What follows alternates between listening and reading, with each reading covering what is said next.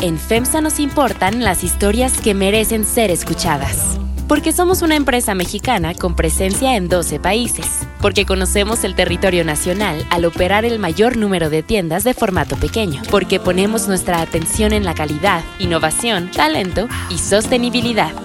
FEMSA y así como suena te presentan Bote Pronto, un debate sobre la marcha.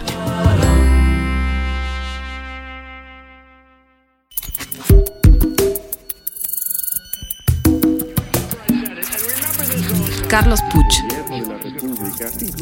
María Scherer Ibarra, Ignacio Marván Laborde, Jesús Silva Herzog Márquez. Este era uno de los grandes orgullos del gobierno de Peña Nieto, este gobierno asociado con la corrupción. Es que no sirve para hacer política. En Bote Pronto, un debate sobre la marcha.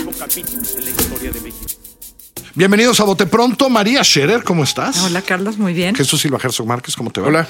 Nacho Marván. Hola, bienvenido. ¿cómo están todos? Ah, un par de temas hoy. Empecemos con este. Eh, este año, yo creo que por estas fechas, yo creo que fue, que se votó por primera vez a un jefe de gobierno electo en la Ciudad de México. Estamos cumpliendo 20 años de esta experiencia. Esta ciudad ha votado por la izquierda o por los partidos de izquierda desde entonces, la mayoría de las delegaciones, la jefatura de gobierno. Eh, 20 años después de que esta ciudad se gobierna se gobierna a sí misma. Entonces, eh, quisiera empezar contigo, María. ¿Qué ha pasado en estos 20 años que hemos vivido en esta ciudad?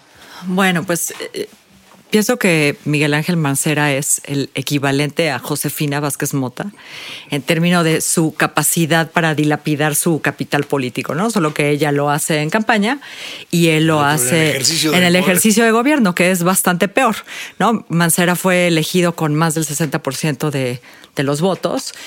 Y creo que en el 2015 su aprobación andaba por ahí del 37, o sea, menos de... Empezó con 74% de aprobación a los 100 días, en tres años menos de la mitad, y bueno, ha estado hasta cerca del presidente Peña Nieto, ¿no? Por ahí de los 17, es una cosa así. A lo mejor mi pregunta es, Jesús, si esta ciudad hoy, como está y en los ánimos que está, puede tener un gobernante arriba de eso. Es decir, no quiero defender a Miguel Ángel Mancera, no lo verán esto en esta silla hoy. Lo vas a tener pero, difícil. pero sí hago la pregunta de quién de verdad le puede ir mejor en esta ciudad. A ver, pero yo creo, yo creo que tuvo, ha tenido gobernantes eh, exitosos. Andrés Manuel López Obrador fue un, un alcalde muy exitoso. Eh, que tuvo reconocimientos eh, muy elevados. Eh, Marcelo Ebrard lo fue también en la medida, eso lo podemos ver porque fueron buenas plataformas para competir por la presidencia de la República. Yo creo que lo excepcional en ese sentido es Miguel Ángel Mancera. Bien. Excepcional, primero, por la elevada votación con la que llegó y, como dice María, la manera en que lo tiró a la basura, en que muy rápido se convirtió en un gobernante muy impopular y, y sobre todo un, gobernante sin un, sin un sello de gobierno. Me parece que Cuauhtémoc Cárdenas tuvo un sello siendo el primer alcalde electo, que lo tuvo sin lugar a, sin lugar a dudas López Obrador y lo tuvo Marcelo Ebrard, que eran eh, eh, políticos que podíamos nosotros identificar con una idea de la ciudad. La podríamos discutir, podría generar No polémica. compartirla si tú quieres. Pero había un, un- un gobernante que iba para algún lado. Mancera no sabemos para dónde va. La, la, eh, la pieza de agenda que tiene es curiosamente una que no tiene que ver con la ciudad, que es el- la elevación del salario mínimo que no es un asunto eh, local, Metropolitano. es un asunto que va más allá de lo, del territorio de la Ciudad de México. Eh, entonces, yo sí creo que podría haber una, eh, una alcaldía con mayor respaldo y lo excepcional es la impopularidad de Mancera. Mira, yo creo que ahí tiene toda la razón Jesús y vamos re- revisando rápido. El ingeniero en realidad estuvo un año seis meses, un año ocho meses. O sea, entró en, en diciembre del, Del 97. del 97 y sale en septiembre del 99 para buscar la candidatura a la presidencia, en una circunstancia de mucho acoso, que si no le aprobaban la deuda, lo que tú quieras, pero deja algunos sellos institucionales que son importantes, como es una nueva ley orgánica de la Administración Pública del Distrito Federal, adaptada ya a un, a un gobierno electo, la primera ley de desarrollo social en el país. Luego Andrés llega con tres o cuatro programas muy concretos este, los posiciona, lo realiza y con eso el gobierno tiene una impronta muy, muy clara este, y sale y con, un control extraordinario de la agenda de la ciudad. Y con un control extraordinario de la agenda de la ciudad. de lo que se discutía en la ciudad, que lo fijaba en todas las, de la mañana. Y, sobre todo, si no abres el abanico a 50 programas y te concentras en tres o cuatro, pues estás. De hecho, el contraste con Fox era inmenso. Sí. ¿Por qué? Porque Andrés iba sobre tres o cuatro puntos y tú en todas las encuestas preguntabas cuál es el programa que distingue a Fox. No había absolutamente ningún programa. Y aquí era muy claro, entonces eso posiciona al gobierno. Marcelo tiene la inteligencia de ampliar eso. Sobre eso, digamos, abre los programas sociales más a los jóvenes, este, a, las mujeres le da muy fuerte, le mete a la agenda este, de, no, de, diversidad sexual y despenalización del aborto, este, y apuesta un poco a la movilidad, aunque sale con toda la bronca final del, de la línea 12, pero va sobre la misma ruta va ampliando. Y entra Mancera sin la menor idea, en donde pues, el reto era cómo administrar eso y hacia dónde lo llevabas. Consolidar. Y abre la agenda a decir, decidamos juntos. Cuando lo elegiste para decidir. Con el 70% de los votos, ¿no? Con el 70% de los votos. 70% para que decidas y abre una agenda, entonces pues no tiene sello, sello alguno. Pero se le eligió también con la idea de que era un buen policía de que sabía de seguridad y que frente al desastre del resto del país, la capital era una especie de resguardo. Y yo creo que ese es el gran fracaso de Miguel Ángel Mancera, que ha perdido esa sensación de que es un, espacio tranquilo, la Ciudad de México, que contrasta con lo que sucede afuera, lo que ha sucedido en los últimos años, eh, eh, lo que aparece incluso en las últimas semanas, eh, meses, pues es realmente muy preocupante de una ciudad que está fuera de control en ese sentido. No es lo único en términos de retroceso, ¿no? Por supuesto la seguridad, pero hace también cuánto no, no, no oíamos del hoy no circula, ¿no? De los dobles no circula en materia de comunicación, en materia ambiental, también para atrás. No solo no logró consolidar ¿no? lo que avanzamos con desde Cárdenas en adelante, sino que en muchas materias hemos ido pues, varios pasos para atrás. Pero a, ver, pero déjame hacer nada más una, una corrección, María, en términos, es decir, los dobles no circulas tienen que ver que hemos bajado la norma. Es decir, realmente hay mucha menos contaminación que el año pasado y que el año antepasado y que hace cinco años y que diez años, pero seguimos bajando la norma, ¿no? Por una decisión además que tiene que ver con lo federal y con la Comisión Metropolitana Ambiental.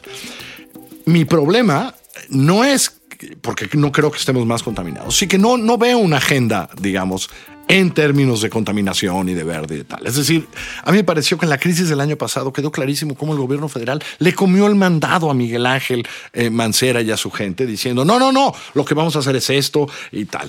Y lo que no hemos visto es una corrección en la enorme corrupción e ineficiencia que hay en los verificentos, por ejemplo, para que se verifiquen los carros. Y lo que no hemos visto es eh, eh, qué hacer con un programa de la basura que nos tiene a las presas y, a tiraderos y etcétera. Es decir, porque creo que tienen mucha razón en esto. Lo que no hemos visto en Miguel Ángel Mancera es una agenda. Es decir, ¿qué nos propone? Todos sabemos por qué vamos a recordar a Andrés Manuel eh, cuando fue jefe de gobierno y todos sabemos por qué vamos a recordar a Marcelo eh, después de esos eh, años. No sé por qué vamos a recordar en términos positivos a Mancera, ¿no?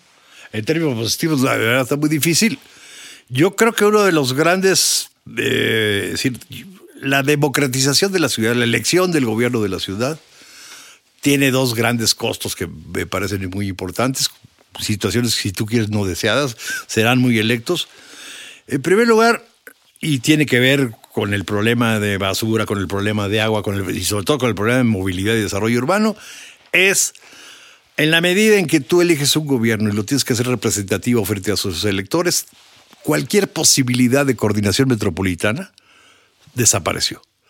Porque estos problemas del agua, de la basura y de la movilidad no es nada más de no, es, no es del DF, ¿eh? es la mitad de la ciudad o ya incluso menos de la mitad.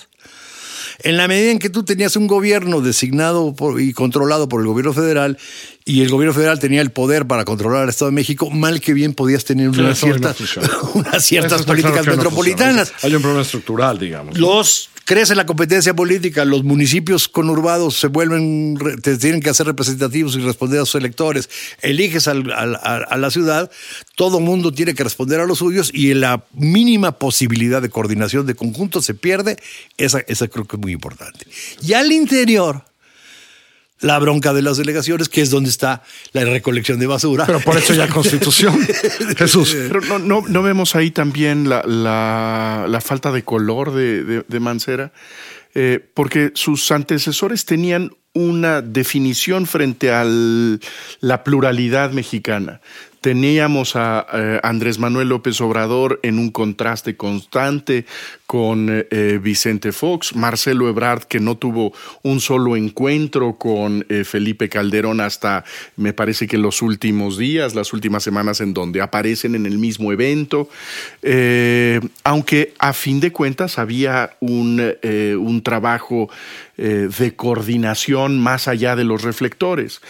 Miguel Ángel Mancera apuesta al, al diálogo. Miguel Ángel Mancera es pues una de las piezas del Pacto por México. Me parece que podríamos ubicarlo como uno de sus promotores, en donde este clima de colaboración tiene en el alcalde de la Ciudad de México una de las piezas más visibles.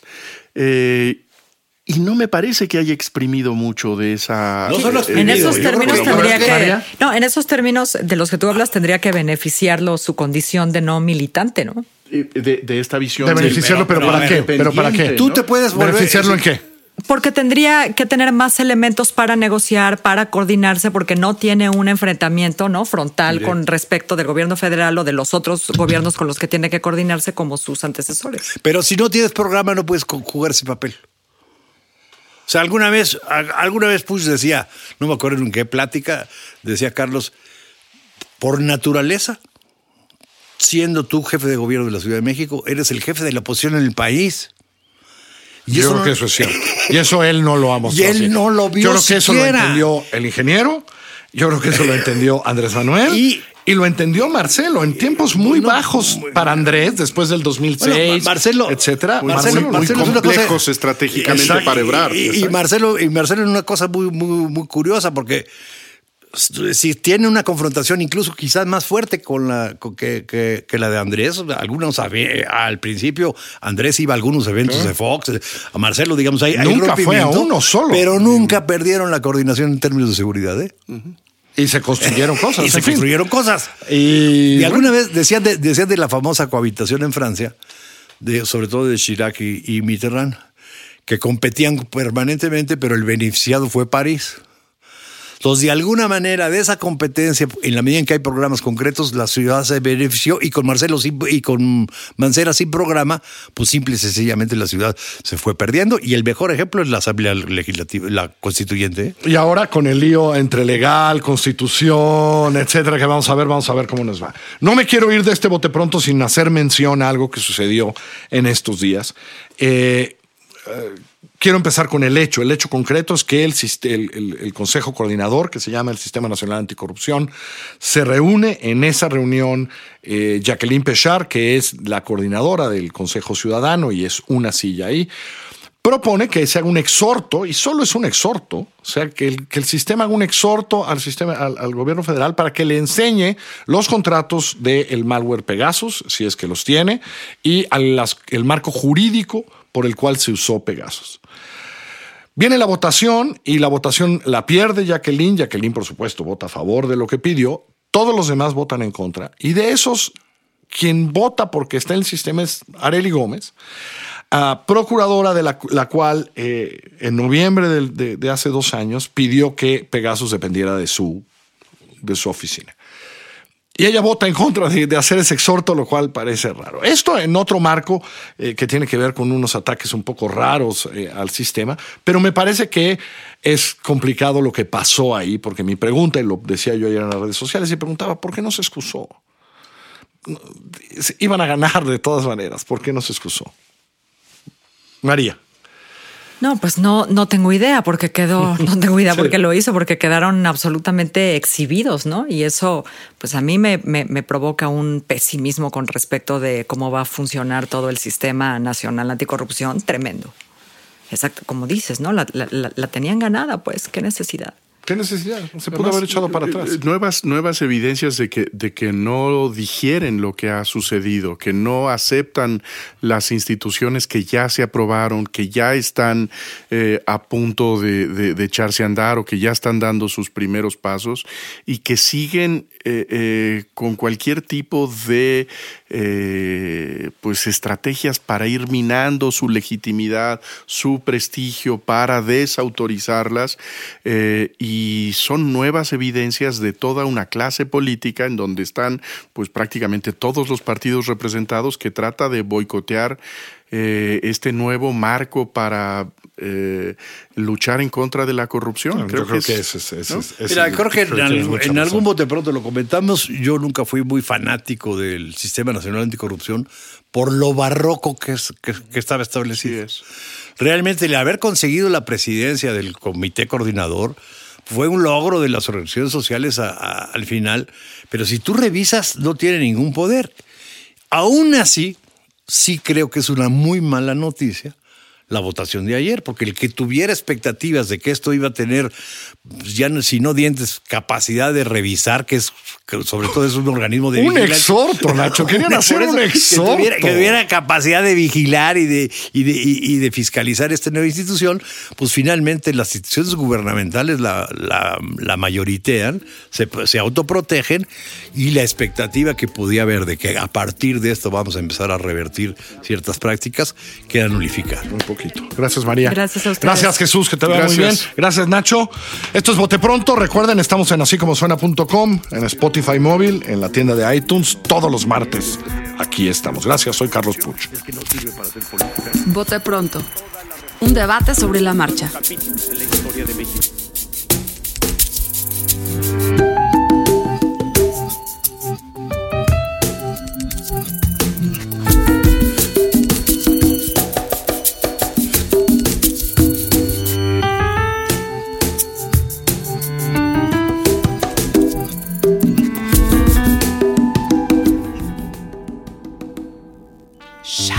En FEMSA nos importan las historias que merecen ser escuchadas. Porque somos una empresa mexicana con presencia en 12 países. Porque conocemos el territorio nacional al operar el mayor número de tiendas de formato pequeño. Porque ponemos nuestra atención en la calidad, innovación, talento y sostenibilidad.